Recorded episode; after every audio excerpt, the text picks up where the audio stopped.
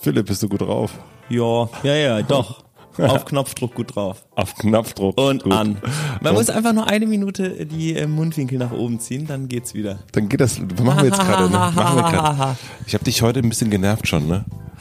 Ja, nicht mit Absicht, oder? Nee. Guck, dann hast du mich ja nicht genervt, sondern es sind, wir sind, äh, uns sind unglückliche Zufälle passiert. Aber ich fand das alles eigentlich lustig. Ich habe nur Samstag zu viel Alkohol getrunken, Ja. weil alle meine besten Kumpels in der Stadt waren und mein Magen, der verträgt das nicht, vertragt das nicht so gut. Und jetzt kriege ich zwei Tage später am Montag, ist mir immer noch schlecht. Das ist doch wirklich Wie alt bist du? erbärmlich. 36. 36. Wie alt bist du, Matze? 39. 39. Gutes Alter. Wusste ich wirklich nicht, wie alt du bist. Wirklich nicht? Nee. Was hast du denn geschätzt? Ich hätte gedacht 34. Wirklich? Mhm. Und ist das jetzt besser oder schlechter? Nee, gut, also ähm, Ist es, dir egal. Aber erklärt du, du einiges. so, ah, okay, ja, dann ist es doch nicht so geil, was er gemacht hat. das, Wenn du jetzt 26 wärst, das wäre erfolgreich. Mit 36 hingegen, das ist schon bei Frauen zum Beispiel ist es so, jetzt geht's los mit den Verallgemeinerungen. zack, einfach mal als Mann über Frauen reden. Als Mann über Frauen reden, darf man das eigentlich noch? Da ist es ganz oft so, wenn ich eine Frau kennenlerne und äh, es zu dem Thema kommt, verheiratet sein und so weiter, äh, ich bin ja verheiratet, dann ist es sehr schnell kommt es zu dem Thema, wann habt, wann seid ihr denn zusammengekommen und wann seid, habt ihr denn geheiratet? Ja. Und wann seid ihr dann zusammengezogen? Also bei Frauen wird Verallgemeinerung, natürlich alle Frauen sind da gleich, ähm, über das, äh, über den Zeitraum bis zum, ne, damit man so abgleichen kann, wo stehe ich gerade, äh, wann müsste mich mein Freund fragen, ob wir heiraten, wann sollten wir zusammenziehen. Und bei Männern ist es tatsächlich so ein vergleichendes, ähm, na, hat er jetzt auch schon ein eigenes Auto oder noch kein eigenes Auto? Scheiße. Also bei Männern ist es so karrieristischer, würde ich sagen, und bei Frauen ist es geht's um Familienplanung und äh, ab wann sollte man zusammenziehen und so. Herzlich willkommen bei Matzes Welt. ähm, wie ticken Frauen? Warum äh, Frauen nicht einparken äh, können und Männer, wie heißt dieses Buch nochmal? Äh, Männer geile Typen sind. Ja. Und genau dieses, ähm, diese Sachen, ich glaube, dafür lohnt es sich doch, Feminist zu sein und zu sagen, dass das ähm, vielleicht gerade noch so ist, weil die Leute das immer falsch darstellen und eigentlich ist das gar nicht so. Also eigentlich wäre das nicht so, wenn den, wenn nicht den Töchtern von vielen Müttern erklärt werden würde, dass sie sich über ähm, die Heirat und die ähm, definieren sollen und den Männern nicht von ihren Vätern erzählt wird oder den Jungen von ihren äh, Vätern erzählt wird und ihren Müttern vielleicht auch, dass es toll ist, ähm, ein Auto zu haben. Also mein Vater hat mir das nie gesagt. Wirklich nicht? Nie. Und du hast das aber trotzdem gedacht? Vielleicht, weil das Bild von Männern in der Öffentlichkeit so ist, dass wenn ein glatt rasierter, inzwischen wahrscheinlich ein bärtiger Typ mit zurückgegelten Haaren aus einer geilen Karre steigt, dann ist das Marlboro Country Style. das ist aber doch wirklich so, oder? Das ist doch nur so ein, so ein Werbebild. Oder gibt, gibt's, kennst du eine auf Männer abgezielte Werbung, wo, wo so ein Bräutigam steht und sagt so, best day of my life. Forever. Kauf jetzt deinen Hochzeitsanzug für nur 3500 Euro. Nee, kennt man nicht. It's not happening. Aber in Indien gibt es, glaube ich. Aber auf der anderen Seite sind ja diese äh, Fragen, wenn man sich kennenlernt, das ist ja nicht, das ist vielleicht dann drin durch Werbung und so weiter und so fort, ist aber auch ein Stück weit das, was dich mehr beschäftigt und was dich mehr interessiert. Also wenn, ich kann mich wirklich nicht daran erinnern, dass mich eine Frau gefragt, äh, dass, dass mich ein Mann danach gefragt hat, ah, wie lange seid ihr zusammen, seid ihr zusammengezogen und habt ihr geheiratet? Also da den, den Beziehungslebenslauf abzufragen, kann ich mich nicht dran erinnern.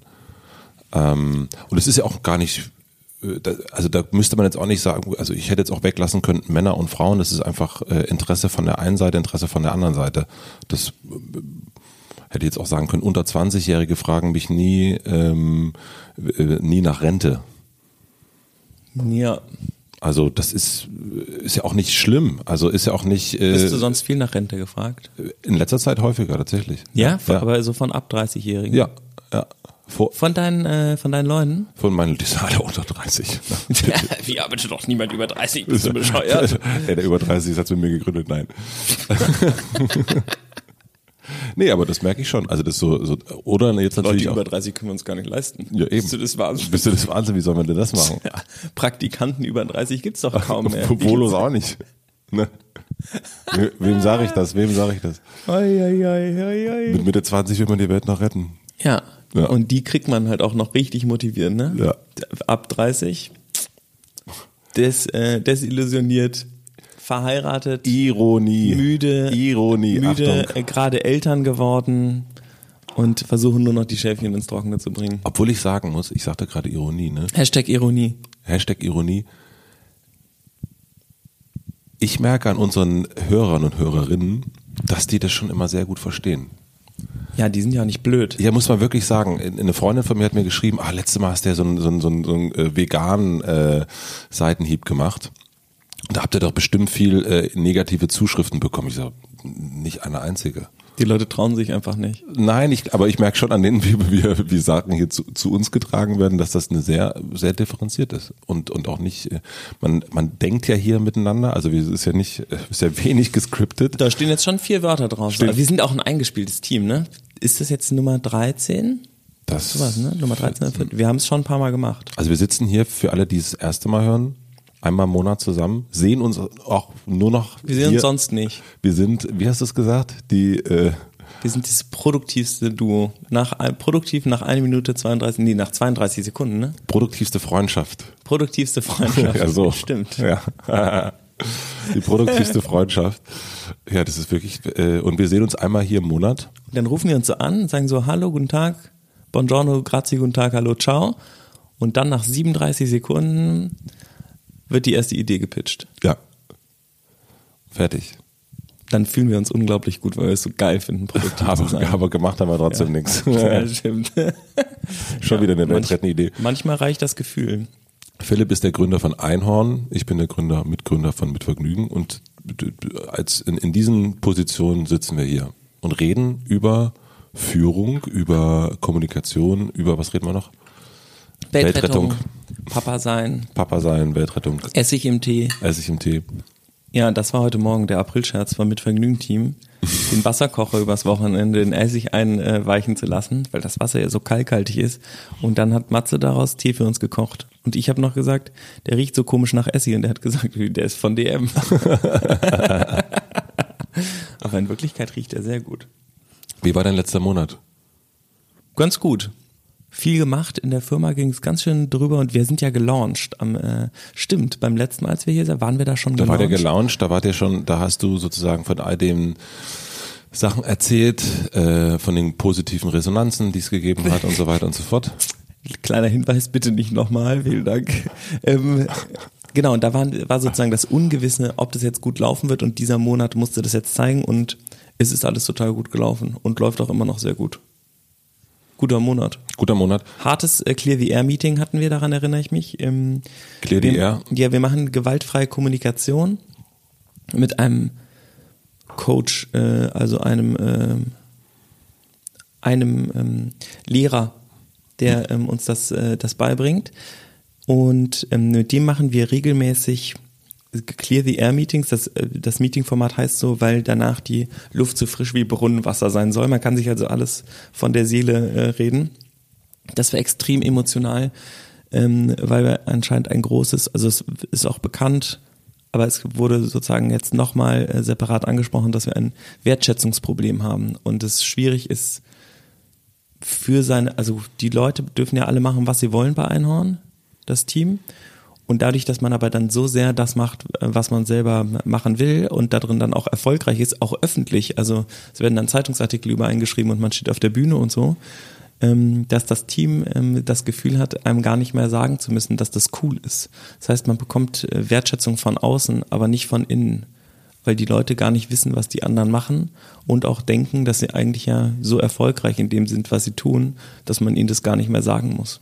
Das heißt, intern sagt man nicht, Mensch Philipp, äh, das hast du total super gemacht letzte Woche mit dem, äh, das gibt's nicht. Nee, eher selten. Und das ist einerseits, darüber haben wir ja schon mal gesprochen, ähm, in dieser Folge, in der es um Lob ging. Ähm, das ist ja so ein bisschen, was bedeutet überhaupt Wertschätzung und was bedeutet Lob und ähm, ist Gehalt eine Art von Wertschätzung und sowas. Also das ist ja ein riesiges Fass, was man da aufmachen kann. Und ähm, ich glaube ja daran, dass wenn man so wirklich im Zen ist, dann braucht man keine externe Wertschätzung mehr, sondern man ähm, ist selber davon überzeugt, was man tut, sucht sich das aus und entscheidet sozusagen frei davon, was die Reaktion der anderen ist, was einen super unabhängig macht. Also das kann super, super geil sein. Aber wir lernen das nicht, weil wir in der Schule und äh, zu Hause und überall über Lob und Zensuren und Werteinschätzung von externen dahin getrieben werden, eine Leistung zu erbringen, die dann bewertet wird, um dann zu wissen, wie wir jetzt weitermachen. Also wir nutzen das so als Leitplanke plus Dopamin und das ähm, gibt bei uns nicht so oft und deswegen ähm, fehlt den Leuten das, äh, glaube ich, weil man es ist so wie im Rauchen. Man ist dann so ein bisschen, man hat so einen Lobrezeptor, der ist immer gefüllt und man ist das gewöhnt und wenn man damit aufhört, dann hat man Entzug und ich glaube, das bei uns ist, wir gehen gerade durch einen Entzug. Mhm. Ich hatte das auch mal bei uns, dass ein ehemaliger Mitarbeiter, Marius, der ist dann ähm, äh, weg von uns zu einem anderen Medienhäuschen und ich fragte ihn, äh, was denn da anders ist. Und er sagte auch, dass äh, da viel mehr gelobt wird in diesem anderen Medienhäuschen. Krass. Äh, ich habe ihn gefragt, was der Unterschied ist, ne? was die jetzt ähm, mhm. besser machen als wir zum Beispiel. Und äh, dann hat er das gesagt, dass die besser loben. Ähm, allerdings sind die beiden äh, Chefinnen sind jetzt auch schon nicht mehr da äh, aus dem anderen äh, Laden. Ups. Hm, ging schnell.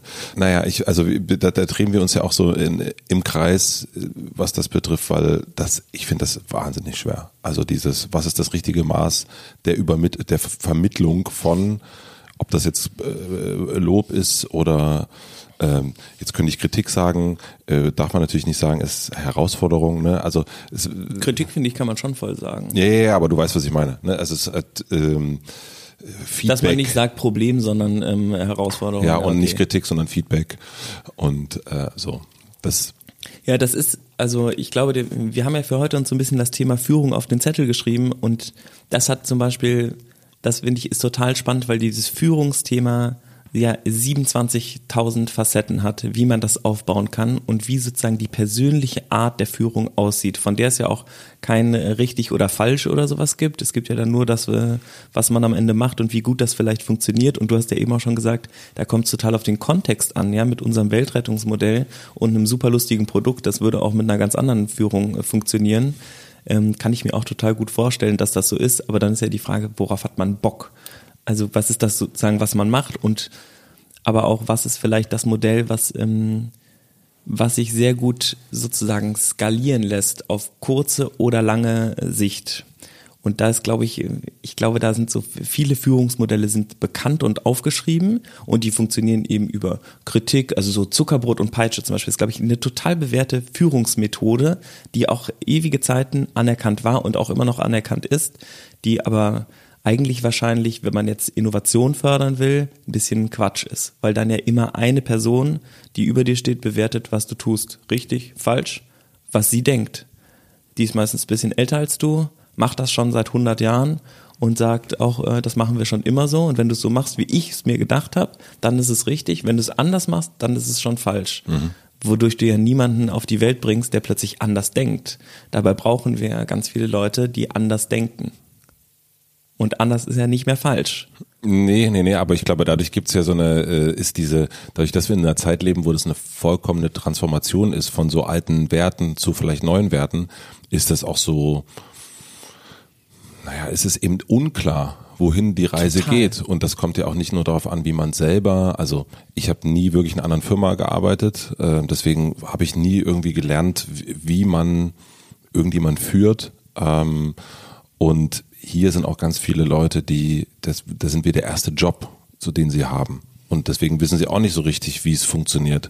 Und das finde ich auch ganz gut. Dadurch ist es so, sind alle irgendwie auf dem gleichen Zettel und, und versuchen so das Beste. Aber äh, es kommt ja auch ganz oft eben darauf an, wo kommt man her? Also jetzt nicht nur, ähm, wo hat man vorher gearbeitet, sondern wie war das Wochenende?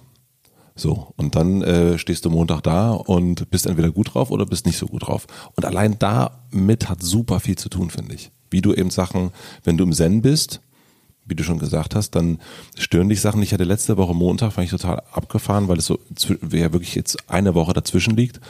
Hatten wir, wir haben einmal die Woche Pierre und ich so ein Chefstable und äh, äh dann dann sitzen. Ähm Chef's Table, ähm, der Tisch der Geschäftsführung. Tisch der Geschäftsführung, angelehnt an das Netflix-Doku, äh, an, den, äh, an das Wow, ist netflix der so format gedeckt, ja? Ja.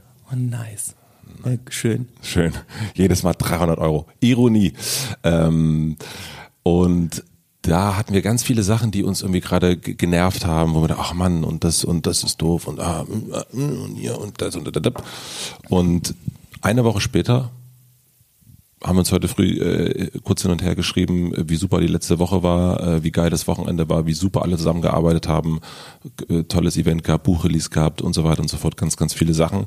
Und es hat alles total geil funktioniert. Und heute, eine Woche später, denke ich, was, wie geil alles ist. Super.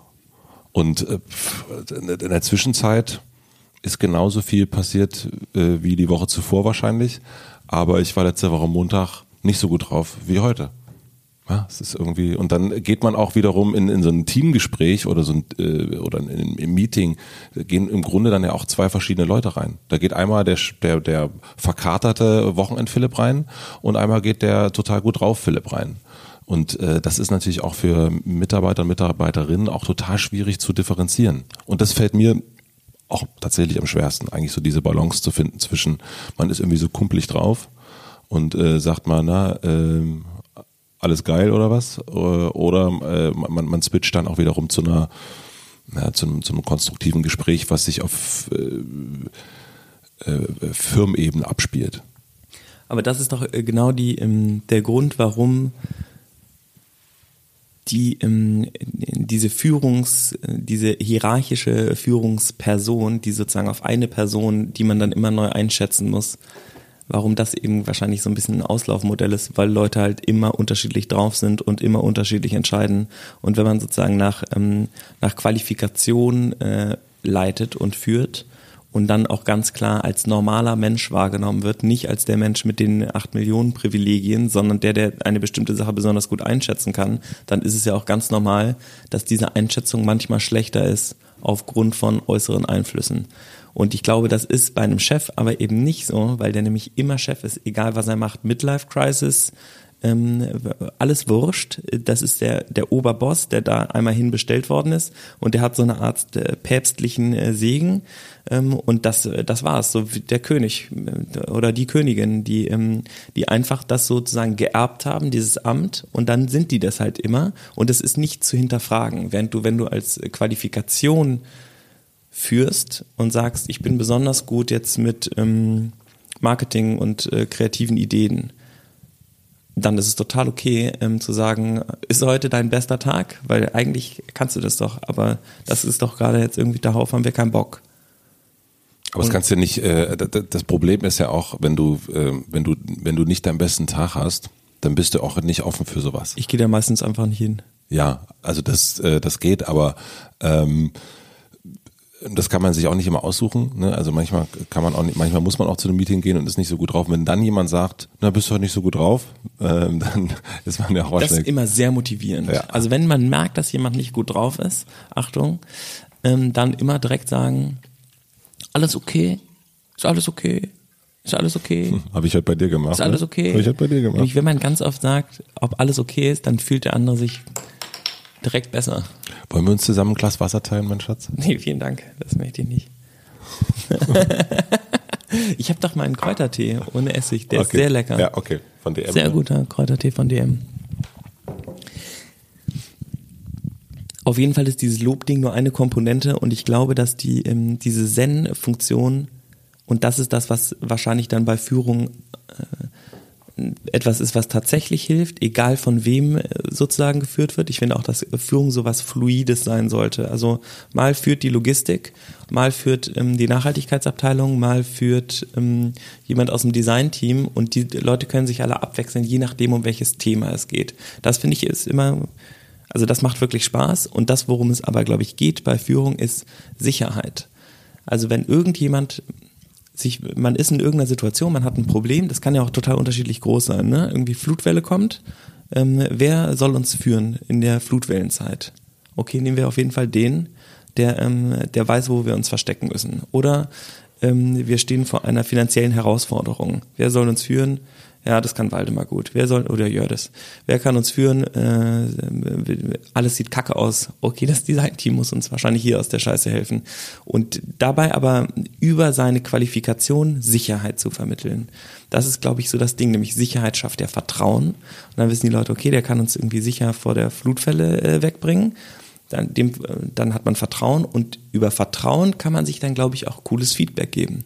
Wenn aber keine Sicherheit gegeben ist und kein Vertrauen da ist, weil man eben nicht sicher ist, ob die Person, die einen gerade führt, in die richtige Richtung läuft, ob das überhaupt alles sinnvoll ist, weil es nicht transparent ist, dann steht, glaube ich, noch mehr Misstrauen, dann werden die Leute unsicher und haben vielleicht sogar Angst und dann kann man das Feedback nicht mehr annehmen, weil man ja sowieso nicht aufeinander hört, weil die Empathie eben dabei verloren geht. Und ich glaube, das ist das, äh, wo ich jetzt als nächstes auf die Suche gehen werde. Wie entsteht vernünftige Sicherheit, aber fluide Sicherheit, die von verschiedenen Polen ausgelöst wird, wo man eben weiß, wir können eigentlich uns total auf den und den verlassen, wenn das und das passiert und den und den und den und den und das aber so transparent zu machen, dass man in diese Sicherheit vertrauen kann, weil man sie auch abrufen kann und dann auch gerne Feedback nimmt, weil man weiß, die kommt aus einer sicheren Quelle, aus einer Quelle, die die Situation eben einschätzen kann und damit auch mein Handeln irgendwie einschätzen kann.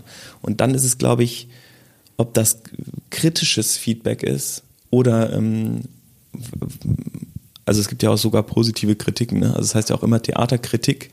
Die ist gar nicht zwangs. Es geht ja dabei um eine Bewertung einer Leistung, ja.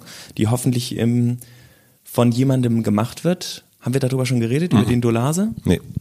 Es gibt ähm, so einen Restaurantkritiker, Jürgen Dolase heißt also wir haben uns drüber am, äh, am, Telefon unterhalten, ja. Der ist unfassbar geil, der Typ. Also der ist äh, verschroben und, ähm, und, ähm, und sehr speziell, aber er kann extrem gut schreiben und er hat eine wirklich vernünftige Meinung zu vielen Dingen, die sehr streng ist, aber ich glaube, sie ist durchaus berechtigt und er nimmt sich auch nur heraus, über Dinge sozusagen zu kritisieren oder zu schreiben, mit denen er sich wirklich gut äh, auskennt. Und er hat eben total kritisiert, dass in der Süddeutschen eine Restaurantkritik war über ein ähm, äh, das Nata Bio, glaube ich, oder so. Also so ein, ähm, ein Sternrestaurant, ein junges in, ähm, in Köln, wo jemand geschrieben hat, der überhaupt keine, in dem Fall die, überhaupt keine Ahnung von Restaurants hat, außer dass sie essen kann. Mhm.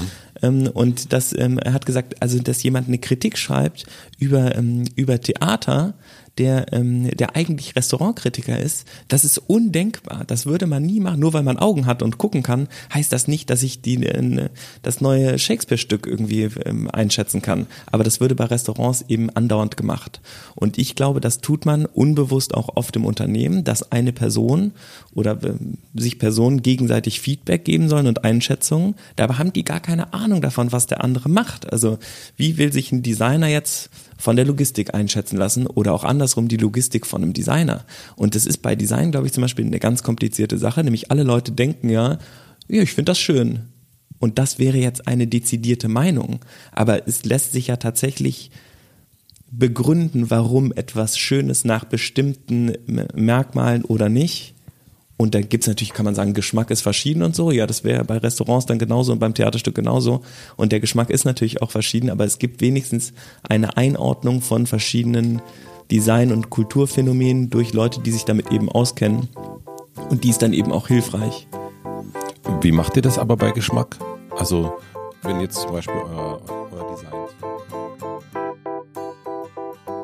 Wir machen eine kurze Werbeunterbrechung. Herzlich willkommen bei der Werbeunterbrechung von Gut drauf im April. Ist, ja. Wir stellen euch ähm, den einen Sponsor vor, der es geschafft hat, durch alle Bewerbern von Sponsoren durchzukommen. Es ist die FOM, das ist die größte Hochschule Deutschlands. Denn hier sitzen zwei Männer, der eine kein Abschluss, der andere viele Abschlüsse.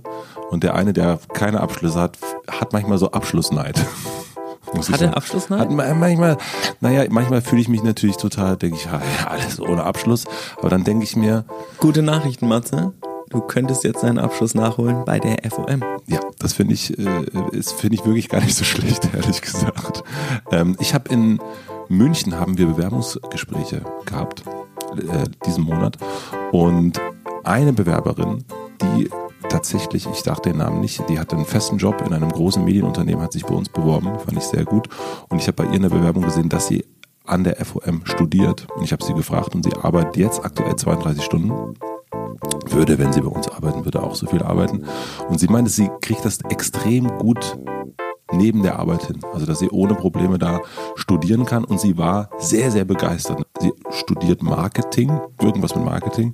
Und sie erzählte begeistert, dass ihr Lehrer, nennt man das dann wahrscheinlich, Hm? der da vorne steht. Ist das ein Lehrer? Dozent? Dozent, dass ihr Dozent Dozentin? ähm, ihre Dozentin in dem Fall ein äh, Chef einer großen Agentur, Kreativagentur ist und eben von Praxisbeispielen redet. Und das fand sie sehr, sehr gut, dass es eben nicht nur so ein praxisferner Vortrag ist, sondern direkt Geschichten aus der echten Welt sind. Und sie äh, ist sehr, sehr begeistert und äh, sagt, man kriegt das wunderbar hin, neben der Arbeit sich weiterzubilden. Wenn ihr mehr darüber wissen wollt, dann schaut einfach auf die Webseite und zwar ist das fom-machen.de und dann könnt ihr dann mit mir dann vielleicht, Vielleicht sitzt er bald mit Mats in der Vorlesung.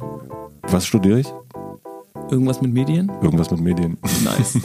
Vielen Dank an die FOM und jetzt zurück. Zum Programm. Jetzt zurück Zu den zum- Nachrichten mit der Tagesschau. Herzliche Grüße. Wie macht ihr das aber bei Geschmack? Also, wenn jetzt zum Beispiel euer, euer Design-Team, ne, die, die äh, sind großartig, da kommt am Ende ein, ein wunderbares Produkt optisch raus. Zum einen, wie ist das Design-Team intern organisiert? Also wie viele Leute sind da? Vier. Vier Leute. Also mit mir sind halt drei Designer und ich bin so als Planet daneben. Und äh, wer ist dann, also gibt es in diesem Design-Team, gibt es da eine Chefin, einen Chef? Gibt es jemanden, der so ein nee. bisschen ähm, äh, so, so das letzte Wort hat? Mm, Nee, ähm, es gibt eher so, ähm, jetzt gerade probieren wir was aus, dass es so Spezialisierung gibt. Also eine ist zuständig für Periode, eine ist zuständig für Kondome, eine ist so Satellit, die, die ein bisschen beides im Auge hat, aber nicht das letzte Wort hat. Da geht es dann sozusagen eher darum, wenn irgendeine Abgabe ist, entscheidet die eine für Periode, die andere für Kondome und ähm, die dritte ähm, sagt, kann immer gefragt werden, sozusagen gefeedbackt werden. Aber genauso sie entscheidet, da gibt es eine, die da am Ende sagt, Nee. Nee, das geht über Streit im Moment bei uns. Also es ist tatsächlich so, also was heißt Streit? Es ist eine äh, Diskussion, ähm, die ähm, un unhierarchisch funktioniert, die teilweise sehr anstrengend ist, weil man sich eben sehr intensiv durchs Thema durcharbeiten muss und sich sehr viel austauschen muss, um ähm, abzugleichen, was man eigentlich will. Aber es gibt keinen, der am Ende sagen kann, Und, äh, das ist richtig, das ist falsch, das ist schön, das ist hässlich. aber das ist jetzt das Design-Team und die diskutieren dann, also die drei Leute plus, plus du dann, ihr diskutiert dann, ihr streitet euch, bis ihr etwas habt, wo ihr sagt, ah ja, das sieht jetzt irgendwie, das sieht jetzt irgendwie geil aus. So, so, dam- damit sind wir happy. Ist das, ja, also sieht geil aus, wäre sozusagen, das Ja. ist nicht die, der Anspruch, sondern es ist so, es soll, ähm, also bei Periode haben wir fast sechs bis neun Monate haben wir nur ähm, Forschung betrieben dazu, was dieses Thema ist. Also es wurden alle Texte dazu gelesen, es wurden Filme dazu geguckt, Nee. Podcasts also Ja. tausend Sachen. Und dann haben wir sozusagen ein gemeinsames Verständnis von diesem Thema entwickelt, was im Designteam auch sehr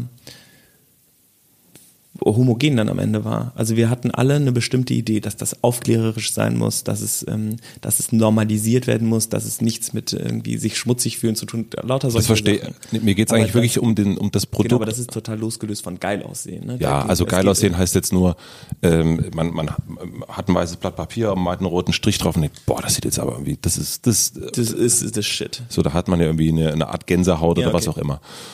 Und das ist jetzt im Designteam, da ist es aber dann, damit ich das richtig verstehe, da sind dann drei Leute plus du und ihr habt dann diesen, bleiben wir mal bei dem roten Strich auf dem weißen Blatt Papier, Periode, ähm, und dann habt ihr das und dann sagt ihr vier, das fühlt sich gut an. Und präsentiert ihr das dann eurem, euren anderen Leuten? Darf dann die Logistik zum Beispiel was dazu sagen? Was ist, wenn der Logistiker zum Beispiel sagt, ihr zeigt das, ihr sitzt da irgendwie eine Woche lang da und habt euch so richtig, oder noch länger bei euch, ja, Monate, und ihr zeigt das dann und der Logistiker sagt dann, habe ich mir irgendwie, also dafür, dafür saß der jetzt irgendwie sechs Monate zusammen. Ja, ehrlich gesagt hätte ich das irgendwie, also das hätte ich äh, gib mir ein weißes Blatt Papier und einen roten Stift, das hätte ich schneller hingekriegt. Mhm. Ähm, also alle dürfen was dazu sagen. Und ähm, das ist inzwischen, das war am Anfang ähm, schwieriger und inzwischen ist es so, dass die Meinung interessant ist, weil die Meinung vielschichtig ist. Also zum Beispiel ähm, äh, Anik ist ja äh, bei uns und mhm. macht Insta und auch Elena und äh, Cordelia machen, kümmern sich sozusagen federführend um Außenauftritt und Umsetzung von diesem Periodenthema. Und die haben natürlich unheimlich viel mitzureden und deren Stimme ist auch ganz, ganz, ganz, ganz wichtig. Aber es geht dann eher darum, zu welchem Thema sie sich sozusagen äußern, weil es ja Themen gibt, die nicht vom Designteam mit berücksichtigt werden manchmal, wo man sagt, es ist aber ganz wichtig für den Verkauf des Produktes. Also aber es geht dabei nicht um Ästhetik, weil die Ästhetik tatsächlich beim Designteam liegt. Da gibt's auch keine Diskussion. Da ist jetzt auch der, der Logistiker darf jetzt darüber reden, dass die Verpackung blöd zu verpacken ist, aber er darf nicht dazu sagen. Ja, das ist nämlich ein großes Problem. Es gibt unheimlich viele Unternehmen, wo die Entscheidung genau andersrum getroffen wird. Also man sagt, ähm, es gibt hier diese Palettengröße, das ist eine Euronorm. Wir müssen da 67 Packungen draufkriegen. Gelb verkauft sich am besten, äh, weil das am, am offensichtlichsten im Laden ist. Der Markenname muss groß in der Mitte stehen und die, ähm, das Ding wiegt 50 Gramm und es sollen 20 Stück reinpassen. Das wäre sozusagen, alles ist entschieden und dann am Ende darf das Design das ein bisschen hübsch machen. Und bei uns ist es genau mhm. andersrum. Mhm. Wir gehen sozusagen von dem, von dem Produkt aus und dann muss der Rest sich daran anpassen, was für die Logistik eine krasse Herausforderung ist, aber ähm, auch funktioniert. Und dann ist es manchmal total nervig ähm, und man fängt dann an zusammen zu optimieren und so. Ähm, es gibt so, ein, ich habe da letztens ähm, letzte Woche viel drüber ge geredet weil das natürlich so ein komisches Gefühl erzeugt, dass man vielleicht ein Produkt rausbringt, mit dem gar nicht alle einverstanden sind. Und ähm, ich habe so eine kleine Regel ähm, besprochen mit allen dann, die, ähm, die ist, äh, wenn man äh, sich schreiend auf den Boden wälzt, dann wird's, wird wahrscheinlich was sich verändern. Ähm, und diese, das ist bei uns tatsächlich so, dass wir unheimlich viele Entscheidungen auch bei anderen Leuten ähm, liegen lassen und alle dürfen das machen. Aber ähm, ich vertraue fest darauf, dass wenn ich mich auf den Boden werfe und laut schreie, die Leute mir trotzdem nochmal zuhören und sagen, okay, es scheint ihn total fertig zu machen, woran liegt das? Dann müssen wir ihn jetzt anscheinend hören. Und wenn hm, jemand aus der Logistik sagt oder aus der Buchhaltung auch, ist mir total egal, diese Farbe ähm, löst in mir ähm, eine Urangst aus, dann will ich, dann will ich dies hören, warum das so ist. Mhm. Das nimmt natürlich sehr viel Zeit in Anspruch aber ist, glaube ich, berechtigt. Ihr habt dann diese, diese, wir bleiben immer noch bei dem, bei dem Produkt, Periodenprodukt. Die Designer haben das gemacht, haben das allen vorgestellt. Äh, der äh, Logistiker hat sich auf den Boden geschmissen, hat gesagt, also mit Rot kann ich überhaupt nichts anfangen. Nee, der hat gesagt, diese äh, Dinger sind in Milchtüten verpackt. Ähm, seid ihr komplett wahnsinnig, das kann man nicht stapeln. Das kann man nicht stapeln. Okay. Dann wird aber in dem Fall wird gesagt, ähm, dann sagt aber, wer sagt ihm dann, du, verstehe ich, du bist ja kompetent in dem Bereich. Das ist ja dein Kompetenzbereich, lieber Logistiker. Ähm, was macht man da? Also wie habt ihr das gelöst? Also ich meine, sind, am Ende sind die jetzt in Milchtüten verpackt. Äh, muss dann der Logistiker sich dem anderen, jemand anderem fügen? Nee, das war total geil, weil die, also wenn es gut funktioniert, ist es so, dass alle das gleiche Ziel haben. Das habe ich auch sozusagen, das ist für Führung, glaube ich, extrem wichtig, immer wieder rauszukriegen, worauf arbeiten wir eigentlich alle gerade hin? Was ist das, was wir am Ende haben wollen? Und wenn man das weiß die ganze Zeit, dann ist das ganz einfach so zusammenzuarbeiten, weil ja alle sozusagen an der gleichen Sache arbeiten und man nicht gegeneinander ist. Grundsätzlich nicht. Während wenn die Logistik sagt, die Designs, die sind so blöd, die haben sich da schon wieder totalen Scheiß äh, ausgedacht, mhm. das kann man überhaupt nicht transportieren, dann ist das sozusagen, jeder Bereich hat sein eigenes Ziel, nämlich möglichst unkompliziert äh, ja. verpackbar und die anderen möglichst schrill und die anderen vertickt sich möglichst gut. Und das darf sich ja nicht verfeinden, sondern das muss ja Hand in Hand gehen. Ähm, das ist aber schwierig, weil diese ähm, gemeinsame Zielvorgabe, zu, zum Beispiel hatten wir zwischen der Nachhaltigkeitsabteilung und dem Design, gab es Stress Nachhaltigkeit wollte besonders nachhaltig sein. Ähm, Design will aber eigentlich auch nachhaltig sein. Ähm, aber besonders schön. Die müssen sehr, aber ja, aber die müssen halt kurzfristig aufeinander reagieren. Ähm, die Zeitvorgaben waren dann auch extrem knapp und sowas. Und zum Beispiel brauchten wir bei dieser Menstruationstasse ein Sichtfenster. Und ein Sichtfenster macht man normalerweise aus Plastik. Und die äh, Nachhaltigkeitsabteilung hat gesagt, könnt ihr das nicht zumachen und ihr macht da ein Foto von dem Produkt rein. Und mhm. äh, das Designteam hat gesagt, also aus Verkaufssicht ist das und auch die, das Verkaufsteam, die sozusagen das äh, in den Laden gebracht haben, haben gesagt, aus Verkaufssicht ist das super schwer, weil man die Größe von einem zweidimensionalen Foto nicht so gut einschätzen kann, wie man eine Tiefensicht hat. Und die Leute müssen dieses Produkt wirklich sehen, gerade bei der Tasse, ähm, die, wo das ja sehr, sehr wichtig ist. Und da gab es dann sozusagen, also das Ziel war eigentlich gleich, aber eine Riesendiskussion, dass das scheiße ist und dass es auch anders gehen würde. Dabei ist ja natürlich der Nachhaltigkeit nicht geholfen, wenn die Dinger sich kein einziges Mal verkaufen. Das ist ja auch total scheiße. Ähm, und so, da entsteht dann natürlich ein krasser Streit draus. Und wer sagt dann am Ende, also wenn da ist liegen ja wirklich zwei Seiten, also das, das habe ich jetzt irgendwie noch nicht herausgefunden. Ja, genau, das ist, das ist auch ein, tatsächlich ein Problem, weil das am Ende, ähm, also am Ende haben wir, eine, haben wir ein Sichtfenster gemacht, aber nicht aus Plastik, sondern aus so einem Bioplastik ähm, und haben einen großen, wie man das richtig recycelt, Hinweis drauf geschrieben. Ähm, das war aber total stressig für die Nachhaltigkeit, das sozusagen zu besorgen ähm, und ist auch noch teuer und, äh, und alles. Aber ähm, die Nachhaltigkeit wäre trotzdem, hätte trotzdem lieber kein Sichtfenster. Und wer hat das dann entschieden? Also zwischen Nachhaltigkeit und Design und Lo Logistik? Also die Entscheidung ist dann ähm, so im von der kaufmännischen Abteilung so ungefähr getroffen worden. So glaube ich zumindest, gemeinsam mit Design und die Nachhaltigkeit ist ähm, unzufrieden. Okay, das heißt, dann, äh, da kann es am Ende auch nicht, aber darauf wollte ich eigentlich hinaus, um das herauszufinden, wie ist das am Ende? Ist dann ein Produkt da, wo alle hundertprozentig happy sind, weil man so lange miteinander gestritten sind, oder ist dann dennoch der Logistiker oder die Nachhaltigkeit Leute so sind eher bei 80 Prozent, während andere bei eher 100 Prozent sind? Also das, das habt ihr dann schon auch. Ja, ja, total. Okay. Aber das ist, glaube ich, auch, ähm, also ähm, gerade bei der Nachhaltigkeit ist es ja so, dass das volle Nachhaltigkeitsziel ja wäre, gar nichts zu produzieren das ist natürlich ähm, schwierig als Konsumgüterhersteller, aber wir müssen darauf total achten ähm, und überlegen, ob das geht oder wie man das umsetzen kann. Ähm, und diesen, äh, diese Diskussion werden wir immer wieder führen und wir werden auch immer versuchen, immer nachhaltiger zu werden. Und es ist natürlich auch nervig, aus Sicht der Nachhaltigkeit dann immer so erhobene Fingerperson zu sein. Dabei will natürlich Design auch was nach. Also das ist dem Designer total gegeben, dass sie was herstellen wollen, was möglichst gut für den Kunden ist, was gut und gut für den Kunden ist auch nur gut, was auch gut für die Umwelt ist, weil der Kunde ja sonst auf diesem Planeten in, irgendwann in Müll erstickt, was ja auch scheiße ist. Und was ist dann deine und Waldemars Aufgabe in diesem ganzen Prozess? Also als, ähm, also das eine ist natürlich jetzt, was man sich wünscht, und das andere ist, was ist es dann wirklich? Also in ähm, in diesem äh, speziellen Projekt, diesem Periodenprojekt, war es Waldemar und meine Aufgabe, uns so wenig wie möglich einzumischen.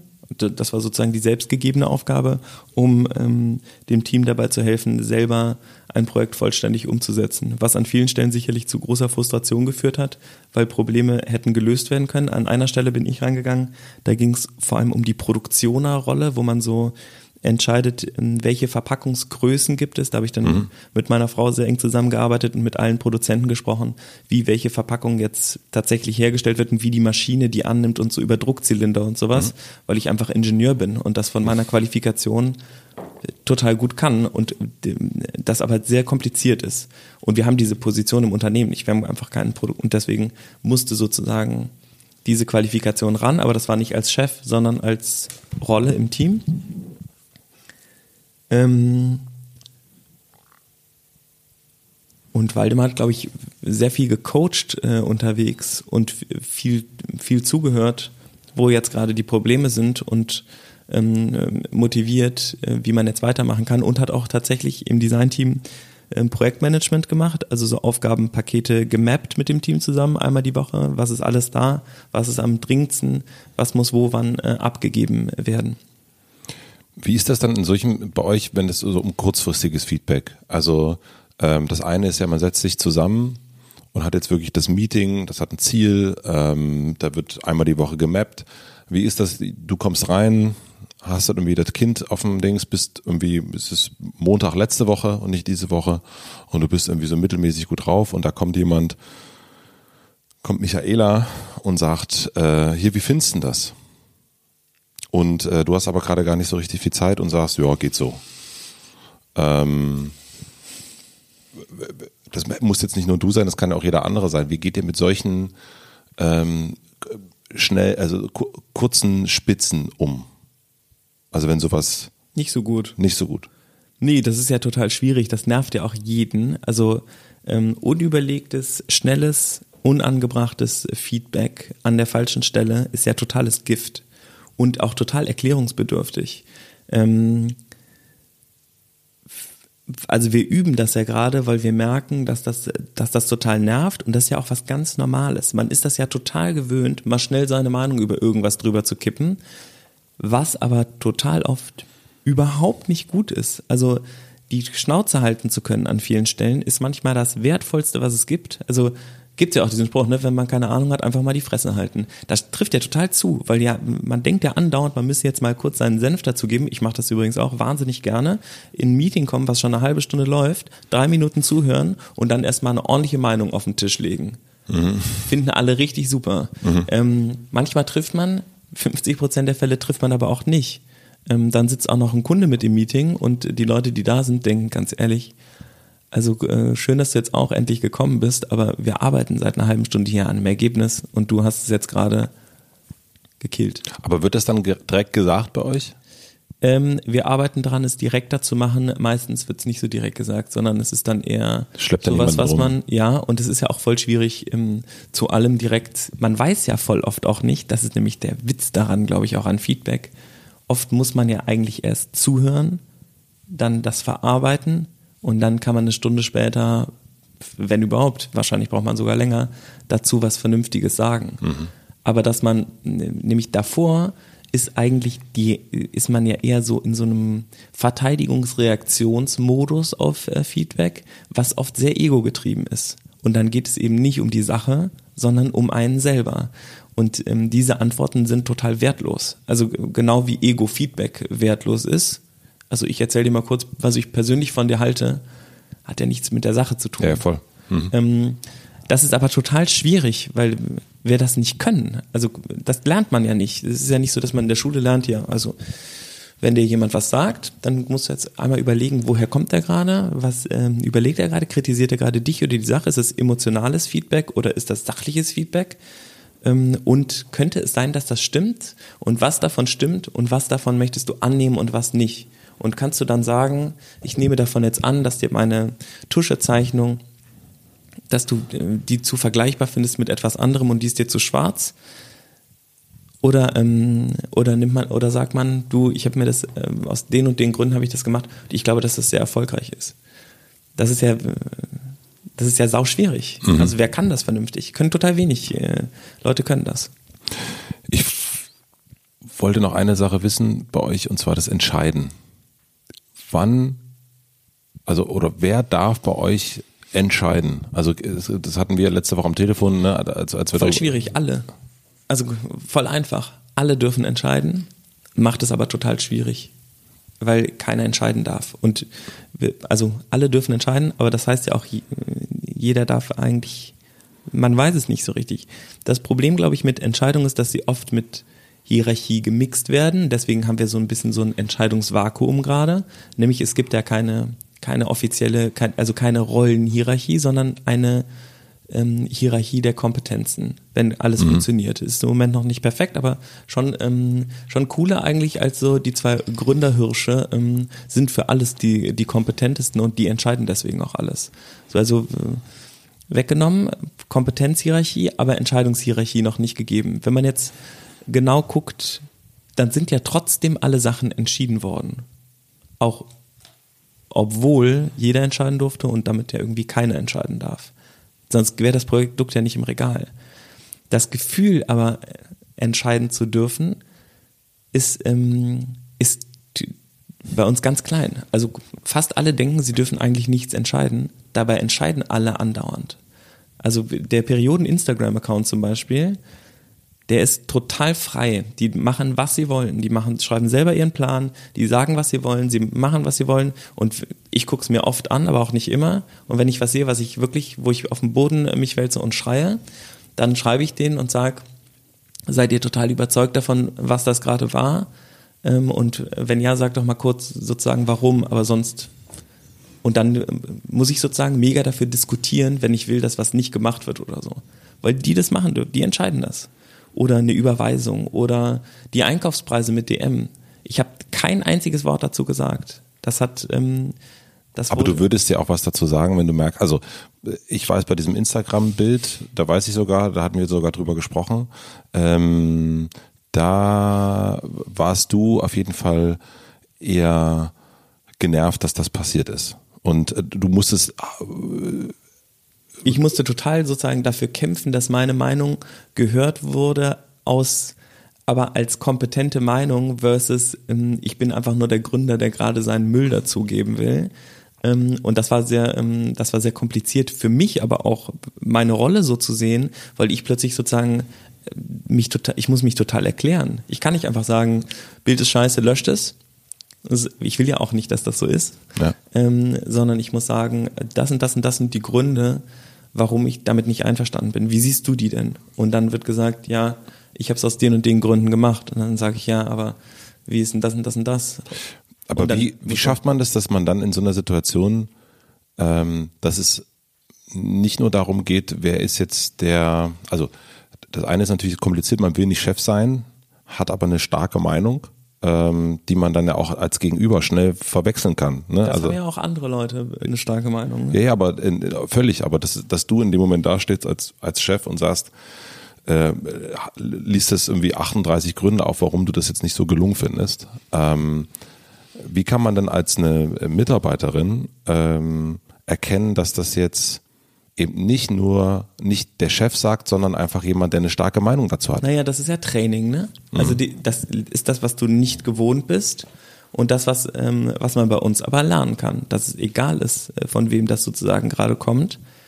Und das haben die ja anscheinend auch gelernt, sonst hätte ich ja nicht irgendwie anderthalb Stunden darüber telefonieren müssen, was für mich dann auch voll interessant war, nämlich ich musste das total begründen und habe am Ende gedacht, wisst ihr, ihr entscheidet das. Mir ist das wirklich, mhm. mir, ich fände das am besten, aber ihr entscheidet das am, am Ende total. Und ich habe dann auch mit äh, allen dreien aus dem Team gesprochen und hin und her und dann wurde eine Entscheidung getroffen, wo ich ge gesagt habe, das ist irgendwie komisch, dass ihr das jetzt gemacht habt, weil ihr es jetzt sozusagen zu 50 Prozent korrigiert habt. Das heißt ja, ihr stimmt mir zu, aber irgendwie auch nicht. Also ich weiß nicht, was, mhm. wie ist das jetzt gemeint? ist ja auch nicht so, dass der eine Instagram-Account mir gehört und der andere gehört euch und dann mhm. ist der nach meiner Meinung und der nach, also es ging total hin und her. Das ist natürlich am Anfang extrem zeitraubend, aber das ist so wie Rechnen lernen. Am Anfang sitzt man davor und rafft gar nicht, was eins plus eins ist. Und dann muss man immer zwei Äpfel und zwei Bananen hinlegen und dann sagen, ja, das ist jetzt so und so geht mal Rechnung und so. Und man rafft es gar nicht, man braucht vier Jahre dafür. Und dann irgendwann ist das total normal. Plusrechnung ist ganz, äh, macht man beiläufig. Aber man trainiert es ja nicht, normalerweise nicht Entscheidungen zu treffen. Und deswegen wissen auch die meisten Leute nicht, dass Entscheidungen treffen eigentlich total nervt und man alles abwägen muss und dass es zum Wohl vom ganzen Team sein muss. Und deswegen sind, glaube ich, viele Leute eigentlich ganz happy, denkt man, dass der irgendwie der Chef ist, der dann die Entscheidung trifft. Nämlich damit kann man so ein bisschen seine Verantwortung auch abgeben. Und ähm, das ist natürlich cool, wenn man das äh, so wertschätzen kann, sowas alles schön. Ich glaube aber, dass man diese Verantwortung durchaus lernen kann und ich arbeite super gerne mit Leuten zusammen. Und das ist jetzt wieder dieses Führungsding natürlich. Was will ich eigentlich? Und ich finde es cool, mit Leuten zusammenzuarbeiten, die selber entscheiden können, weil ich das für eine, für eine gute Fähigkeit halte, Entscheidungen treffen zu können Voll. und damit mündig zu sein. Es gibt aber viele Leute, die sagen, ich habe gar keinen Bock, die Entscheidung zu treffen. Der Chef sagt, also meine Leute haben gar keinen Bock, die Entscheidung zu treffen. Die sind ganz happy, dass ich das mache. Ja klar, wenn du nicht rechnen kannst, bist du natürlich froh, wenn du jemanden hast, der für dich rechnet. Aber wenn du es lernen würdest, wäre es vielleicht cool, es auch selber zu wissen. Aber wie ist das? Also aber Rechnen lernen nervt natürlich total. Rechnen lernen, also das kann, da kann ich ein Lied von singen. Ähm, weil was ich total schwierig finde an dieser ganzen ähm, hierarchiefreien, cheffreien Situation. Ne? Also wir, das ist bei uns das ist ja nicht hierarchiefrei, ne? Du hast eine Hierarchie der im Optimalfall der Kompetenzen. Aber du bist ja als, also als Chef, als Gründer, du und Waldemar und Pierre und ich, wir sind zum einen ja die Dienstältesten in dem Gewerbe, das wir betreiben. Mhm. Und ich würde auch behaupten, diejenigen, die den meisten Komplettüberblick haben, weil wir stehen, also ich stehe in Kommunikation mit allen Teams, mit allen Leuten auch. Also ich kenne nicht jeden genau gleich gut, aber ähm, ich weiß durch die Meetings mit Pierre, wie es finanziell aussieht. Das weiß eine Redakteurin nicht äh, sofort. Ähm, ich weiß, was gerade in München passiert. Ich weiß, was gerade in Köln passiert. Ich kann die Sachen miteinander verknüpfen. Ich weiß aus der Erfahrung, wie welcher Kontakt uns hier und dort am meisten helfen könnte. Und wir versuchen das alles auch in eine Cloud zu legen und dass es jeder irgendwie Zugriff hat. Aber das ähm, die Dienstältesten sind nun mal wir. Und damit auch so ein Stück weit können wir auch ein bisschen mehr noch in die Zukunft gucken aus der Erfahrung aus den, aus den letzten neun Jahren bei uns, was uns automatisch ein Stück weit mehr zu einer Führung macht. Ja, also, also Wissensführung in dem Moment auch. Mhm.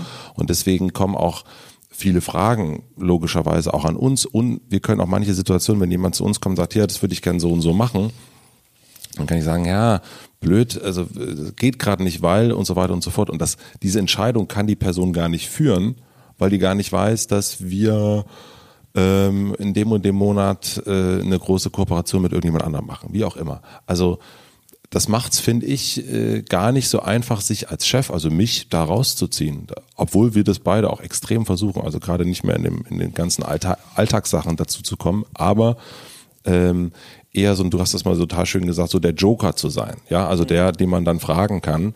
Und natürlich ist es ganz aber auch, also so, keine Ahnung, vor dir liegt das mit Vergnügen Buch. Ja, und ähm, das haben wir gemacht in den letzten sechs Monaten. Ich war in Amerika, äh, davon zwei Monate und äh, Wiebke hat sich hier einen Arsch dafür abgearbeitet und hat mir dann immer wieder neueste Entwürfe geschickt. Und, geiler äh, Job, Wiebke. Sehr geiler Job. Ähm, und natürlich bin ich natürlich, für mich war es total schwer, immer wieder zu sagen, geil, geil, geil, aber hier an der an der Stelle, das finde ich macht nicht so Sinn und so weiter und so fort. Was ist dann Chef? Was ist dann nur Meinung? Ja, also nee, du bist ja total gut in Konzept machen und in Erkennen von Dingen, die funktionieren und nicht funktionieren. Würde ich dir jetzt sagen, ja, so als Feedback extern, ich kenne dich, und ich ja. weiß, dass das sind herausragende äh, Fähigkeiten von dir. Da bist du krass gut drin, viel besser als fast alle die ich, die ich sonst kenne, so sagen, ich glaube, das wird funktionieren, ich glaube, das wird nicht funktionieren. Oder es hat Starpotenzial und genauso hast du sagst ja auch, hat äh, Erfolgspotenzial, hat keins. Trotzdem liegst du ja mit ähm, wahrscheinlich 50 Prozent deiner Entscheidung daneben. Ja, voll. Sogar mindestens, obwohl du da krass gut drin bist. So, und deswegen diese Übersichtsperson, das kann ich total nachvollziehen. Das ist voll das Problem für uns. Deswegen dauert unser Teammeeting manchmal zwei Stunden, weil wir uns alle auf Level bringen. Montags wird alles erzählt. Es gibt ein Protokoll, was alle in so einem Newsletter-Format lustig geschrieben von Franzi, die wirklich, die das mega geil zusammenfasst dann immer. Und dann wissen alle, auch die, die im Homeoffice sind und unterwegs sind und sowas, wir haben ja auch kein, mhm. keine festen Arbeitszeiten und so, sind sozusagen abgeholt und wissen, was gerade abgeht. Also du hast diesen Gesamtüberblick, allerdings diese Koordinationsperson, die dich immer wieder abholt, die man sozusagen für alles fragen kann, die gibt's im Moment nicht. Deswegen, äh, das ist wahrscheinlich auch das, was wir gerade suchen. Ja, ja wir suchen äh, Projektmanagerin ähm, für Einhorn, der die uns dabei hilft, ähm, diese Sachen vernünftig zu sortieren und dann irgendwie mit uns Scrum einführt oder sowas. Ich glaube, das würde schon total Sinn machen und viele Schmerzen an vielen Stellen so wegnehmen, dass trotzdem das ja auch gewollt ist, dass die Leute sich untereinander finden müssen und dann plötzlich wissen, ich kann Waldemar fragen nach der Finanzgeschichte, aber ich kann auch zu Jördes gehen, weil die das eigentlich sogar besser weiß als Waldemar. Ja. Weil sie näher drin ist. Und die Wiebke weiß, sie kann dich fragen wegen, ähm, macht das eigentlich Sinn, konzeptionell, äh, was ich hier gerade mache? Aber für die Fotos, da gehe ich zu jemand ganz anderem, weil das einfach besser ist. Und das führt natürlich dazu, also äh, unser Team dreht heute ein Rap-Video. Ich bin mega gespannt aufs äh, Ergebnis. Ähm, und sie haben irgendwie sich alles selber zusammengesucht, haben mir dann gesagt, sie hätten kein Budget. Da dachte ich noch so, warum eigentlich nicht? Nehmt euch doch Budget, könntet ihr doch einfach machen. Haben sich ein Hotel besorgt, haben sich irgendwie, und mhm. es geht irgendwie um äh, Luxus und äh, Tamponsteuer und so. Und haben das alles komplett äh, selber gemacht. Ich hab, und ich habe noch gedacht, wäre eigentlich lustig, wenn ihr mich mal fragen würdet. Ich habe ja letztens ein ganz cooles Video produziert. Haben sie aber nicht gemacht. Ist sozusagen dann auch ihre Entscheidung. Und es ist ja auch manchmal so, dass man Bock hat. was selber zu machen. Voll. Sozusagen ganz alleine. Und das ist ja total geil. Also wenn die Leute jetzt einfach so von sich aus ein eigenes Projekt finden und das sozusagen aus voller Motivation selber treiben, dann hast du ja plötzlich was, was neue Sachen herstellt, die, die ohne dich passieren. Und das ist ja, wenn 50 Prozent oder 30 Prozent davon erfolgreich sind, dann hast du ja so einen, so einen Organismus geschaffen, der sich selber versorgt. Der ist, der ist großartig. Alleine aufs Klo geht und, und alles kann. Und dich nicht, ähm, dich nicht fragen muss. Und das Einzige, was man dann, glaube ich, üben muss, ist, okay damit zu sein, nicht gefragt zu werden, weil man denkt, man, es hört sich eigentlich spannend an, was er macht. Ich würde wahnsinnig gerne meinen Senf dazugeben. Aber gleichzeitig ist es auch oft so, dass wenn ich meinen Senf dazugebe, dann übernehme ich automatisch die Führung für das Projekt. Also das, das liegt nämlich, das hat damit zu tun, glaube ich, an der Dorfältestenposition, die man dann hat in dem in so einem Unternehmen. Allerdings auch, jetzt kommt so ein Video raus, ähm, kenne ich auch, kennst du auch, ähm, Das ist Kacke. bist halt nicht richtig zufrieden. Also Kacke würde ich ja nicht mal sagen, sondern einfach du guckst dir das an, denkst, so und dann fragst du die erste Frage, wollt ihr das so rausbringen? Ja, Ja, die nicht. dann wissen sie schon, ah, ja, okay. Er findet's kacke. Er findet's kacke. Und äh, Kann ja auch sein, dass man es guckt und denkt, ach du Scheiße, was mache ich eigentlich hier in dem Laden? ja, wie oft ist das passiert, Philipp? Sche- Also Ja, passiert, ja- passiert. Aber die, also die, ähm, die Periodenprodukte äh, stehen nicht bei DM, äh, weil ich da so wahnsinnig viel dran gearbeitet habe. Das muss man echt sagen. Das ist voll das eigenständige Projekt. Und das ist schon krass.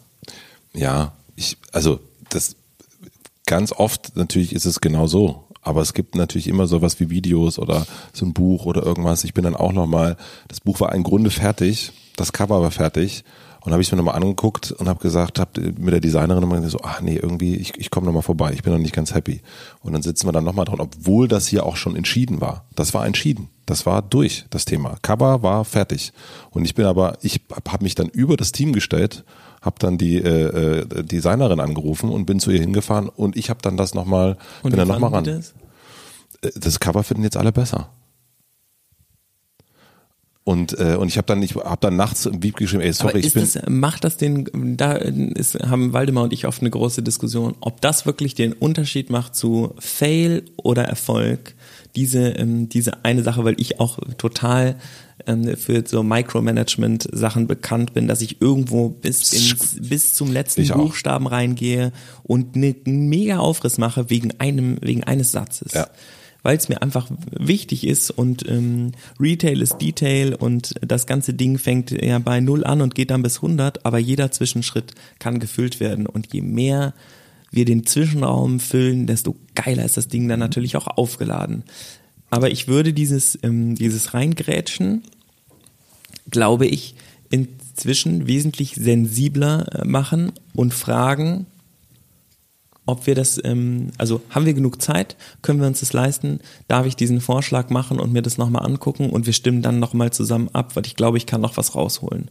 Und allein da ist, glaube ich, so ein bisschen der, nämlich du hast ja selber gerade gesagt, du hast die, dein Wording war ja jetzt nicht positiv dafür, was du gemacht hast. Du hast ja, du fühl, hast dich ja selber wahrscheinlich schlecht gefühlt. Ich habe es am Amt, ich habe auch am Amt direkt an Wiebke geschrieben. Sorry, ich habe das jetzt einfach gemacht. Das ist doch eigentlich witzig, weil in, in, wenn in der transparenten Handlung, also Wiebke anrufen und sagen, du, ich fühle mich mega schlecht damit. Ähm, Ich weiß, wir haben es entschieden, sowas. Ich würde es jetzt kurz machen, es sei denn, du hast damit irgendwie ein richtiges Problem. Die wird ja auch nicht sagen, nee, ich will nicht, dass du die Sache besser machst. Nee, natürlich nicht. Also, äh, und das ist auch okay. Ne? Also, das äh, ist für sie dann auch okay. Aber dennoch fühle ich mich dann als Chef, als Chef, ne, sage ich jetzt auch so bewusst, ähm, fühlt sich das komisch an. Auch für mich dann am Abend dann nochmal hinzugehen und zu sagen, nee, wir machen das jetzt nochmal anders. Oder wir hatten, wir haben einen kleinen Druckfehler gehabt, da kam gestern der, ähm, äh, der, der Verleger und hat mir das nochmal gezeigt und gesagt, wir würden es jetzt so machen, soll ich das mitgeben und ihr entscheidet es morgen zusammen? Dann habe ich gesagt, nee, wir machen das jetzt so. Fertig. Ja, ja, das Weil es ganz oft auch, äh, ich finde das wahnsinnig wünschenswert, dass man über ganz viele Sachen auch innerhalb von dem, mit einem Team reden kann und, und auch versucht, alle abzuholen und mitzunehmen.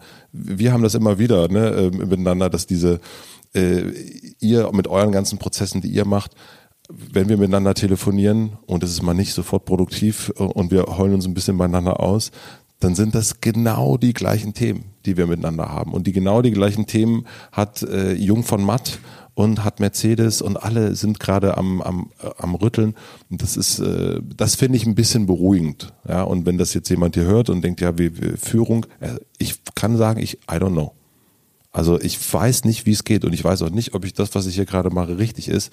Und es ist genauso äh, wie mit meinem Sohn gerade, dass ich denke, naja, ich kann eigentlich nur das Beste machen, was ich machen kann, was ich in dem Moment denke, was richtig ist und kann mir versuchen, hier und da Feedback, Coaching, Therapie und so weiter dazu zu holen. Aber wir werden, glaube ich, erst in, in 15 oder 20 Jahren wissen, ob uns das gelungen ist oder nicht. Und genauso ist es auch mit der Firma. Also ob das jetzt alles Sinn macht, wie wir das machen, dass wir hier beide sitzen, einmal im Monat und drüber reden äh, und äh, dass die Lampen dann hängen. Das kann man in fünf Jahren sich dann. Das kann man, ja, das kann man, also das wissen wir alle nicht und das ist irgendwie ähm, beruhigt mich tatsächlich jedes Mal, wenn wir telefonieren. Also muss ich wirklich sagen und ich denke, geil, die machen diesen ganzen Hokuspokus, die haben die gleichen Sachen wie wir. Und du denkst ja auch. Weil du dann beruhigt bist, dass du den Hokuspokus nicht machen musst? Nee, weil ich denke, es gibt keinen richtigen Weg. Es gibt keinen, ähm, es gibt nicht, es gibt kein richtig oder falsch. Ich finde das super, dass ihr das. Ja, das gibt es ja nie. Und das ist das Tolle daran. Also. Wobei ich schon sagen muss, dass die ähm, dieses ähm, Periodending jetzt war für Waldi und mich schon irgendwie ein krasses Signal, dass diese Art, wie wir jetzt zusammenarbeiten, funktioniert.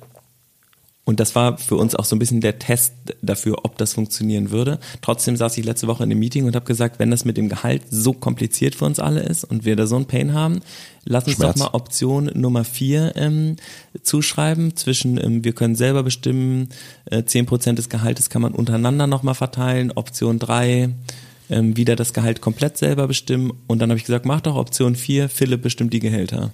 Wenn, ähm, wenn es alles so ein wahnsinniger Schmerz ist, dann lass es doch mal wieder auf den Tisch bringen, auch sozusagen zur alten Struktur zurückzukehren. Mhm. Und ähm, tatsächlich hat diese Position auch fünf von 16 Stimmen bekommen, aber die Selbstbestimmen hatte zwölf von 16 Stimmen. Ähm, also es war klar, in welche Richtung wir uns sozusagen entwickeln wollen. Und das, obwohl der Schmerz so hoch ist, waren ja. alle immer noch daran interessiert, herauszukriegen, wie geht es denn jetzt? Also wir wissen, es ist ja total oft so, dass wenn man nicht weiß, wie es geht, es wahnsinnig schwierig ist, bis man dann endlich rausbekommen hat, wie es geht. Und dass Gehälter jetzt schon seit äh, Arno Kruch vom Chef verteilt werden und der, der am meisten fordert, kriegt auch am meisten und der, der ganz leise ist, der kriegt am wenigsten und ähm, wechselt dann irgendwann heimlich woanders hin und es ist doof. Das wird ja so gemacht und das funktioniert ja auch über, die Wirtschaft funktioniert ja irgendwie. Aber das ist ja, also unser Anspruch ist ja sozusagen als Ziel unfuck the economy. Mhm. Die Wirtschaft entwickeln. Ähm, und dazu gehören meiner Meinung nach diese vielleicht extremen ähm, Veränderungen auch, das alles neu zu denken und eben die Leute total mündig zu machen und aufzufordern, freitags die Schule zu schwänzen oder nicht zur Arbeit zu kommen, wenn man keinen Bock hat und sein Gehalt selber zu bestimmen und trotzdem nicht wütend zu sein auf den Kollegen, der sagt, ich nehme 200 Euro mehr raus, weil ich nämlich gerne gut essen gehe. Ist sauschwer. Mega schwer. Ist sauschwer. Es ist horrormäßig.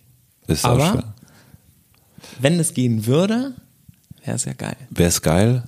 Ich glaube aber auch, dass wir uns mit diesen Themen so krass beschäftigen können, gerade. Also du beschäftigst. Weil es ganz gut läuft. Weil es gut läuft. Ja. ja wenn es nicht gut laufen würde, dann ähm, würde es nicht gehen. Ja. Das stimmt total. Das ist, äh, das ist das Privileg. Aber vielleicht läuft es auch so gut, weil wir uns so viel mit den Themen beschäftigen. Vielleicht, ja. Das ist, äh, das, das ist ja das, was wir nie. Vielleicht lief es auch noch viel besser, wenn wir einfach ein hierarchisches Modell hätten. I don't think so hätte, hätte, wette, wette, ne? Sind wir beide nicht so gut drin. Das ist, aber das glaube ich, das ist das Gute dran. hätte. Nee. nee. nee. Philipp Hammers. Also auf jeden Fall haben wir jetzt einen guten Einblick in unsere Schädel bekommen. In meinen noch mehr als in deinen. Machen wir beim nächsten Mal Führung nach Matze und ich frage dich alles. Ich weiß, ich frage ja, weil ich es auch nicht weiß. Ne? Also ich, äh, also ich. Äh, ja, da müsste ich aber auch noch mehr fragen. Ich, also, ich, ich weiß es wirklich nicht. Also das ist, äh, das ist meine Erkenntnis der letzten Woche, ist wirklich zwischen diesen beiden Montagen, ähm, kann ich echt sagen, ich weiß es nicht. Ich hoffe, dass ich es einigermaßen gut mache, aber ich weiß wirklich nicht, wie dieser Wagen zu steuern ist. Also ich weiß es nicht, wie es geht. Ich mache das irgendwie, wie ich denke. Ähm, und letzte Woche Montag äh, äh bin ich irgendwie im ersten Gang irgendwie 60 gefahren. Diese Woche fahre ich, glaube ich, im dritten Gang. Ähm, fühlt sich irgendwie besser an, hat aber keiner hier was mit zu tun, ähm, nur ich selber. Ähm, und, und ich, also, und natürlich, du, du, liest genauso viel wie ich darüber und wir sprechen miteinander und wir sprechen mit anderen Leuten. Ähm, und es am Ende kommt mal ein, ein Video raus, was mega geil ist. Nächste Woche kommt eins raus, was irgendwie nie so geil ist. Und dann macht man das nächste dann wieder doch wieder selber, weil es davor nicht so geil geworden ist. Ich finde es, ähm, ja, also das, äh, und ich glaube aber auch nicht mal unbedingt, dass man, äh, dass, dass man uns dann in zehn Jahren fragen kann, sag mal, wie geht denn das eigentlich? Also ich glaube, die Antwort ist dann wiederum, keine Ahnung, versuch alles, um es herauszufinden. Und jeder muss es für sich wiederum rausfinden. Ne? Deswegen äh, ist es, ist, ist, äh, ja. Ja, also in, dass das individuell gelöst werden muss, das glaube ich schon. Aber wie geht das? Ähm, das kann ich dir jetzt schon sagen. Also, dass, das, dass man anfangen muss, den Weg zu gehen. Man muss 100%. Und dass man ähm, bestehende Strukturen hinterfragen muss. Ähm, und dass man mit seinem Team auf Augenhöhe zusammenarbeiten muss, um das rauszukriegen und dass man es total ernst meinen muss und dass man ein Ziel braucht. Und wenn das Ziel eben ist Profitmaximierung, dann muss ich dafür eine bestimmte Art ansetzen und wenn das Ziel ist Weltrettung, dann muss ich dafür was anderes ansetzen und so äh, richtet sich ja dann eben auch die Führung aus, nämlich ähm, für Profitmaximierung ähm, in einem ähm, Aktien-Shareholder-Value-System ähm, brauche ich eine total andere Führung und auch eine ganz andere Kontrolle über die Leute, die da arbeiten, damit die bloß machen, was ich sage, auch einen anderen Druck ähm, als in einem System, wo die Gewinne zurück ins Unternehmen fließen und die Leute machen können, was sie, was sie wollen und mit diesen Unternehmen, mit diesen Gewinnen auch machen können, was sie wollen und sich ähm, eventuell ihr Gehalt verdoppeln, weil sie sagen, ist mir jetzt gerade nicht so wichtig, was auf der Plantage passiert, ich will lieber besser verdienen. Ähm, trotzdem ist natürlich dann ein anderer Druck da, weil du sozusagen dich ja für Weltrettung angemeldet hast. Und ich glaube, dieses, dieser, diese Systemveränderung davon, nicht mehr alle Ressourcen bis aufs Letzte auszuquetschen und nicht mehr so sehr auf äh, Effizienz, sondern eher auf Effektivität äh, zu gehen. Das ist äh, wahrscheinlich das, was bei der Weltrettung interessanter ist. Ich glaube, dass es, also weil du das sagtest mit dem Ziel, ich glaube, dass es darum geht. Also wenn du weißt, ähm, äh, du willst, also ich, weil ich gerne wandere und jetzt auch schon wieder an meinen nächsten Wanderurlaub denke, ähm, ist es ja am Ende gar nicht so, geht es ja gar nicht darum, wie du da hochgekommen bist. Also das ist, also unter mhm. Umständen hätte es, hätte es ein ganz anderer Weg Sondern sein können. Ob du, da bist. ob du bist du am Ende da oder bist du nicht da. Das ist die einzige, und das mag ich am, am Wandern so, wenn du dann da oben bist, an diesem Gipfelkreuz stehst und es kommt jemand hoch und ist irgendwie, du bist fix und alle und, und, und du kriegst, kannst keinen Meter mehr gehen eigentlich und dann kommt irgendwie in, in eine Familie hoch. Dann landet so ein Fallschirmspringer plötzlich neben dir. Ja. Du bist nur Digger. Digga, was ist mit dir los? What the fuck? Nee, oder so eine Familie. So, so kommt man auch aus dem Berg von oben runterfallen. Viel leichter. Viel leichter. Oder so eine Familie kommt und ist so topfit. Und du denkst so, hä? Und die sagen, nee, da drüben war doch der Weg. Ja, oh gut, aber ich bin jetzt ja trotzdem hier, ist ja auch nicht ja. so schlimm. Und ähm, deswegen, Ziel ist, Ziel ist, glaube ich, äh, Ziel ist am, wahrscheinlich dann Führung. Ziel kennen. Weil wenn der Bergführer nicht weiß, wo es lang geht, oh. dann Ziel kennen und das Ziel sicher kommunizieren und damit Vertrauen und Sicherheit schaffen und dann kann man sich auf dem Weg auch darüber unterhalten, ob der gerade noch richtig ist. Haben wir es doch, ne? So einfach ist das. Matrix erkannt, haben wir eine Stunde, Stunde drüber geredet und jetzt das hätten wir mal echt das sparen hängt auch können. so bei mir schon am Kühlschrank. Was Ziel, hängt? Sicherheit, Vertrauen, das ist ein große Dreieck. Die Welt ist eine Scheide. Meine Mutter hat mir eine Geschichte erzählt. Und diese Geschichte passte wahnsinnig gut zu Feedback und Führung. Also zu Gesprächsführung. Und die ist wunderschön als Ende. Du kannst es ja, wenn du es kacke findest, einfach rausnehmen. Aber ich sag dir, diese Geschichte wirst du nicht rausnehmen, weil sie mega ist. Ich war wirklich so ein bisschen verliebt weil manchmal Geschichten ja so gut funktionieren und man sich immer so, wenn man gerne selber Geschichten erzählt, machen wir beide ja auch gerne, dann ist man ja manchmal so ein bisschen neidisch, dass es einem nicht selber eingefallen ist. Also, ähm, eine Frau sitzt in einem Vierrad, also wirklich passiert in einem äh, ICE der Deutschen Bahn, äh, beobachtet von einer Freundin meiner Mutter, die, die so ein Rhetorikprofi ist. Also sie, sie eine Frau sitzt in so einem Viererabteil, Ruhebereich und liest ein Buch. Ein aufgeregter Mann kommt dazu, setzt sich auch dahin und fängt an ähm, zu telefonieren, laut. Ähm, die lesende Frau guckt von ihrem Buch auf und sagt, Entschuldigung, ähm, das ist der Ruhebereich, können Sie irgendwie rausgehen zum Telefonieren oder ganz leise telefonieren oder vielleicht auch gar nicht telefonieren. Und der Typ sagt, kann telefonieren, wo ich will und telefoniert weiter. Ähm, die Frau mit dem Buch fängt an, laut aus dem Buch vorzulesen. also sie macht, liest einfach laut. Der Typ beschwert sich und sagt, was das denn jetzt solle und sie sagt, wieso? Ich kann doch machen, was ich will und liest weiter. Der Wagen fängt an, das so mitzubekommen und alles schmunzeln sich so ein bisschen einen ab. Der Typ fängt an, äh, leiser zu telefonieren und beendet das Gespräch. Sie fängt äh, wieder an, leise zu lesen, guckt vom Buch auf und sagt, das haben Sie jetzt gut gemacht. Dann haben die, hat die sich anscheinend noch unterhalten mit dem Typen und das war dann irgendwie dann auch alles ganz nett und der hat irgendwie auch gesehen, also das war so ein Ruhebereich und es gibt auch Wagen, die man laut reden kann. Mhm. Alles war dann irgendwie so ganz nett, aber diese Frau mit dem Buch hat äh, die Situation ja einfach mal geowned. Ja, sie hätte einen Depp machen können danach auf jeden Fall. Ähm, sie hat einen Mic Drop gehabt auf jeden Fall. Auf Book jeden Fall Book Drop. Ähm, der Typ ist dann ausgestiegen und dann wurde sie sozusagen äh, gefragt, wie sie das denn bitte gemacht hätte. Also wie man denn so schlag. Und da hat sie gesagt, sie ist äh, Theaterpädagogin. Das wäre sozusagen ihr Job. Wo ich wieder gedacht habe, wie geil einem das hilft, die richtige Qualifikation in der richtigen Rolle und der richtigen Situation zu haben, weil man dann einfach wahnsinnig gut mit Sachen umgehen kann und die total gut lösen kann auch. Geil, oder? Super gut. Aber wenn das sollte doch irgendwie ein Beispiel für Verhalten sein. Die hat den nicht angemotzt, die war selber nicht frustriert nachher. Sie hat allen anderen Leuten auch Spaß gemacht. Und ich glaube, er hat es auch wirklich dann gecheckt. Hundertprozentig hat das Total gecheckt. gewaltfrei. Sie ist der Zen-Master. Rin. Master sind. Das hast du. Das Master sind für mich schon ich immer. Ich habe jetzt Englisch gegendert. Sie ist die Zen-Meisterin. Ja. Mhm. In diesem Sinne. Wenn jemand so laut telefoniert, laut vorlesen.